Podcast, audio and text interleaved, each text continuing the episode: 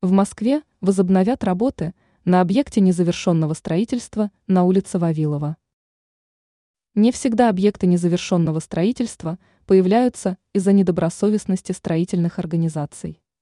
Бывают случаи, когда в процессе строительства, даже при наличии проектной документации, нормы землепользования начинают друг другу противоречить.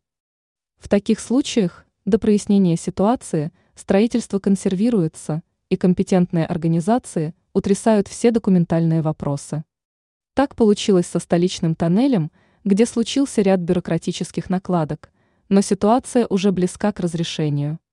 Как сообщает ТАСС, пешеходный тоннель в районе улицы Вавилова скоро закончит строительством. Все нестыковки по правам землепользования уже устранены и подготовлены разрешительные документы. При этом на объекте осталось выполнить только отделочные работы, смонтировать лифты и выполнить их пусконаладку. Подобные ситуации крайне редки, но иногда возникают. В этих случаях плановые сроки реконструкции серьезно затягиваются.